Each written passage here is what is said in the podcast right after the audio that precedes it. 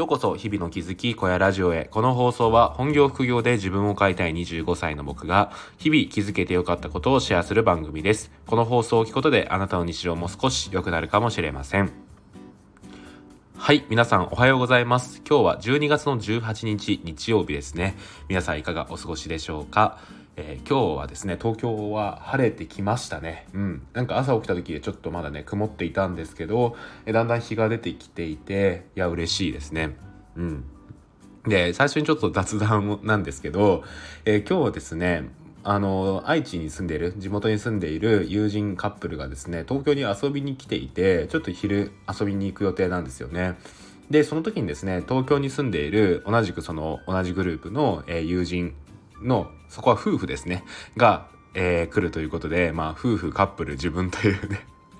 まあよくわからないね組み合わせなんですけどそこにちょっと混ざって遊びたいなと思っています。まあね自分も今もう26の年になるんですけどもうだんだんとですね結婚とか、えー、まあ付き合ってるのも普通みたいな感じになっているのでいやなんか 焦りを感じつつもまあでも自分なりに楽しんでいきたいなってことを思っています。はいということで今日もお話をしていきたいんですが、えー、今日なんですけど伝えるじゃなくて伝わるを意識していきたいということをお話ししていきたいと思います。はい。えっとですね、この伝えると伝わるって文字で言うと1文字しか違わないと思うんですけどこの1文字のね、違いにかなりの意味の違いが生まれているっていうことに、まあ、最近気づいたんですよね。でその気づきをもらったきっかけっていうのが「バナナの魅力を100文字で伝えてください」っていう本なんですよ。うん、これよろしければですね是非読んでみてほしいので概要欄にリンクを貼っておきます。はい。で、このバナナの魅力を100文字で伝えてくださいという本の中で、まあ、ずっと一貫して言ってることはどうすれば伝わるのかっていうことなんですよね。うん。で、この伝えると伝わるの違いについて、初めにお話をしておくと、この伝えるというのはですね、自分が主体なんですよね。自分が主役で、えー自分が話すということがメインになっている、えー、そういう表現の仕方だと思うんですよ。でそしてですね伝わるに関してはこれはですね相手が主体になっていると思うんですよね相手が理解しているとか相手がその自分の言ってることを分かっているというようなですねこの相手がっていう言葉がつくのが伝わるだと思うんですよねなのでですね相手の理解どうこうじゃなくてただ自分の言いたいことを言うは伝えるだし、えー、自分の言いたいことがしっかりと伝わっている理解されている状況は伝わるなんですよねうんということもあってですね、まあ、この伝わるを意識するような、えー、ことをやっていきましょうよっていうのがこの本の内容なんですよ。でですね皆さんこれちょっと自分ごとに置き換えてみて考えてほしいんですけど何かですね自分のあのー、なんだろう話したいこととか言いたいことがこうなんか伝わんないなってことないですか？例えば、えー、仕事で自分がこういうことで悩んでるってことを上司に言ってそれしたらなんかこうとんちんかな返事が返ってきたとか。あとはそうですね。えーと、逆に自分が、えー、部下に指示をする時にこういうことを指示したのになんか違うものが返ってきたとか。あとはですね夫婦間でもなんで私の言ってること分かってくれないの？なんで俺の言ってること分かってくれないんだとかねまあこれ夫婦に限らず、まあ、カップルとかでもそうだしでそういうのってあると思うんですよ。でなんかそういうなんかこう伝わっていないことによる、えー、いろんなトラブルってあると思っていてやっぱりですねこの伝わることができることによって世の中のことっていろいろと解決できることが多いんじゃないかなと思うんですよ。自分の言っていることを理解してもらえればそこのストレスってだいぶなくなるので何かですねこう自分がなんかこう言いたいこととか伝えたいことが相手に理解してもらえればそれに対してなんかこうよりですね自分にとっても納得感のある返事っていうのが返ってくるんじゃないのかなっていうことを思うんですよね。はい。ということでちょっと前置きが長かったんですけど、まあ、伝わることの大事さっていうことをちょっと今伝えてみました。はい。で、なんか伝わること、なんかそうですね、こんがらがりますね。はい。はい。まあ、その、今ね、あの皆さんに伝えました。はい。伝わってると嬉しいです。はい、ということでちょっと話を続けていきたいんですけど、あのですね、まあこの伝わるなんですけど、どうすればじゃあ相手に伝わるのかっていうことを、この本ではすごいいろいろと書かれているんですけど、その中でもですね、僕が思うです、思うですって言っちゃった 僕が思う、この伝わるために一番大事なことっていうのが、まあ、この本にも書かれていたんですけどそれがですね相手ベースで物事を考えるということだと思うんですよね。相手が、えー、それを理解してもらえるかなっていうことを考えながら自分が伝える努力をする伝わるような努力をするっていうのがすごい大事だと思うんですよ。なのでですねこう相手視点に立ってみた時に自分の言っていることって理解しやすいんだろうかとか伝わりやすいんだろうかっていうことを考えるっていうことを前提にいろんな物事の発信っていうことをすると多分ですねこの本に書かれているほとんどのことを網羅できるんじゃないのかなっていうことを思っています。なんかその辺に関して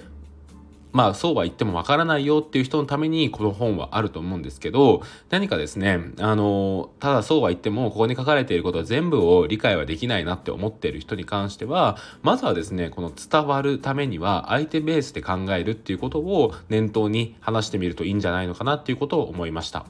はい、でこの伝える手段っていうのはですね伝わるための手段っていうのはいろいろあると思っていて今であればやっぱり Twitter とかあとは Discord もそうだし、えー、こういう音声配信もそうだと思うんですけどそういう中でどうすれば伝わるのかっていうことを考え続けて相手ベースで考えるっていうことがすごい大事だと思います。でそれぞれの媒体ごとに多分伝わり方とかあの伝わりやすさっていうのが違うと思うのでそこはやっぱりご自身に合ったやり方っていうのがいいんじゃないのかなっていうことを思っています。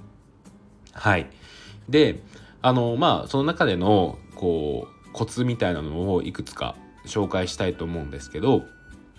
えっと、まずはですね相手の言ってることをよく聞くっていうこともあると思います。はい。あの、偏方性の法則って言ってですね、こう、自分がやってもらったら自分も聞かないととか、そういう気持ちって人間の心理になりやすいと思うんですけど、まずは自分が伝えたいんだったら、相手が伝えたいことをしっかりと聞くっていうことがすごい大事っていうことが書かれていました。これ確かになと思ったんですけど僕の周りでもですね、まあ、エグ聞き上手な人がいるんですよ。まあ 友達ですね。でそのエグ聞き上手の人にですね僕もまあこういろいろと自分の悩みとか言いたいこととかこうわーって話す時があるんですけどなんかねでもですねやっぱりそれを話した後は相手の悩みとかもちゃんと聞いてあげたいなって気持ちになるんですよね。うん。でなんかそういう多分皆さんの周りでもいる聞き上手の方を思い浮かべてほしいんですけどその人がいろいろ聞いてくれた後って自分も何か聞きたいなっていう気持ちになりませんかね？うんえっと、これがまさに、えー、伝わるための、えー、一つ大事なことだと思っていて、まずは自分が聞く姿勢を持つっていうことがすごい大事だなと思っています。だからその聞き上手みたいなことに関しては以前も僕放送で話しているので、よろしければ昔の放送をたどって聞いてみてください。はい。で、他にもですね、あとは信頼性とか親近感っていうのもコツとして書かれていましたね。やっぱりこれ当然なんですけど、この人の言っていることなら聞こうっていうのってあると思うんですよ。例えば NFT で言うならば池早さんの言ってることはやっぱりなんとなく正しい気がするしなんかそういうのってやっぱり確かな実績があるからですよね。なので、まずは自分の中で池早さんほどの実績ではなくても、なんかこう、価値のある情報っていうのを発信する中でこの人の言っていることだったら何か信頼できるなっていうベースを作るっていうのもすごい大事ですよね。はい。で、これがまあ実績ですよね。で、もう一つ信頼という部分に関しては、こういう声の配信が大事だなと思っています。まあ、声だけじゃなくても、あとはツイッターでもこうリプをするとかもそうだと思うんですけど、やっぱりですね、一方向だけの会話にならずに、こう、なんですかね、会話をしているような、えー、そういうことがすごい大事だなと思っていて、何かこうスペースとかをやるのであればその人に対して語りかけるとかあとはツイッターのねそのテキスト間のコミュニケーションであれば、えー、リプをもらったらそれに返すとか自分からリプを送るとかそういうことをしていく中でこの人の言ってることだったら何か信頼できるなっていうような状況を作っていくっていうのもすごい大事だと思いました、まあ、そういうこともこの本に書かれています。はい。ということでですね、結構やっぱりこの本を読んで、僕今までこの文章力系の本ってやっぱり自分がね、あの本業に関わることなので結構読んできてはいるんですけど、まあ、その中でもやっぱり改めてこう大事だなって思ってる部分がいろいろ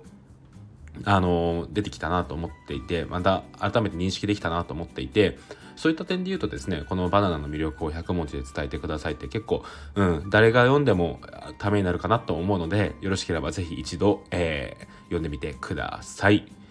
はい。ということで、今日の小屋ラジオここで終わりたいと思います。最後に1点告知です。えー、僕はですね、NFT コンパスっていう NFT メディアを運営しています。こちらでは、えー、NFT の始め方、楽しさを伝えておりますので、よろしければ一度覗いてみてください。概要欄にリンクを貼っておきます。